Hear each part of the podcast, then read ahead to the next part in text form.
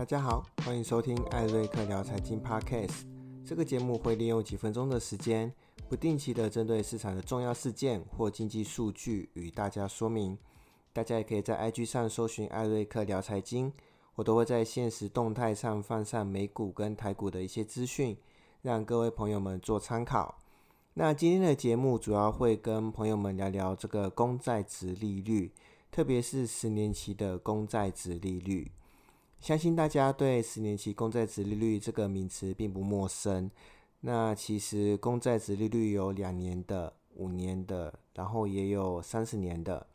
但是在一般的情况下，我们会特别的重视十年期的公债值利率。那其中最重要的原因，就是因为在股票的估值模型当中，例如像是现金流折现法 （DCF 法）。折现率一般都是使用十年期的公债值利率当做这个分母呃分子的这个折现因子。那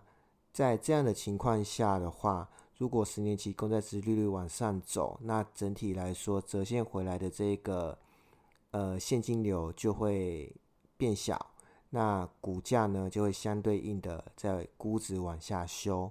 那再来就是说一个经济的循环周期。大概也是七到十年，所以说市场会特别的看重这个利率。那升息跟缩表会导致十年期公债殖率走升的原因是什么呢？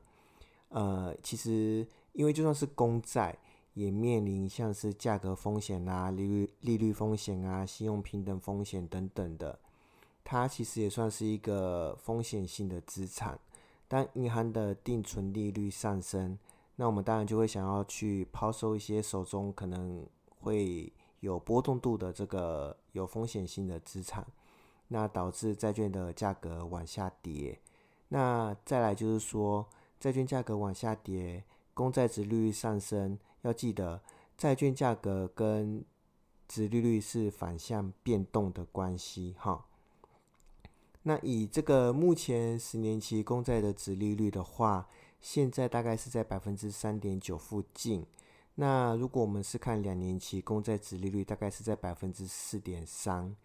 那两年期公债的殖利率大概就是反映在未来的可能一到两年左右利率的中值。我们上次有看过，就是点阵图的话，大概是四点二五到四点五。所以两年期大概也有呃，没有说是充分的反应，但是也反映了大部分八九成有了。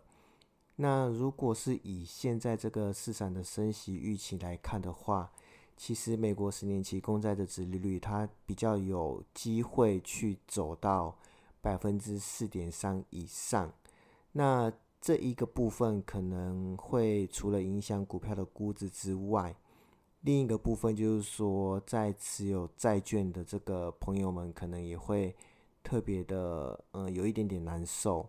那特别是投资那种非投资等级公司债，它的价格下杀的幅度也会比较大一点点。所以，如果是持有非投资等级债或者是呃新兴新兴市场债的朋友们，可能也要特别的去注意。那最后来说说，就是说十年期公债这个值利率啊，扣掉两年期公债的值利率。如果是负值的话，就是我们一般常常听到的殖利率倒挂。那通常这样的现象代表说市场正在计价这个经济的衰退，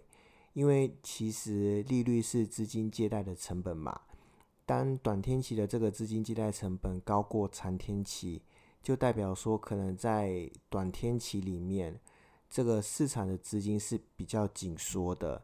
那市场上的融资的状况也不是那么的好的情况下，就可能导致一些企业他们会面临财务上面的亏损，或者是营收上面的不如预期。那现在呢，就是正处于直利率倒挂的时机，也就是说，现在的经总体经济环境其实很有可能是会走向一个衰退的预期。那如果以这个标普五百来说的话，如果说真的开始去计价这个经济的衰退，那我们用一次比较典型的这个 EPS 衰退大概百分之二十五来去测算的话，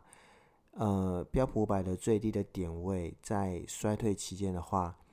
是可以到两千八百点附近的。那将会是在最近这个三千六百点附近再往下修正约百分之二十二以上的这个幅度。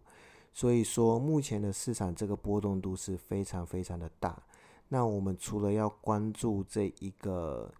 十年期公债的值利率的话，我们还要去关注美元的走势。那美元的走势，我会在下一期的节目再去跟大家去做分享。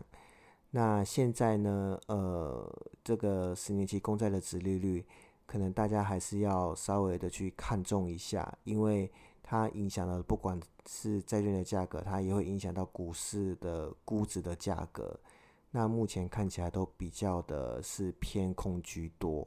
好，那以上就是对这个十年期公债利值利率的这个简单的描述，跟一些可能未来的展望。哈，那希望是可以帮助到大家。好，谢谢。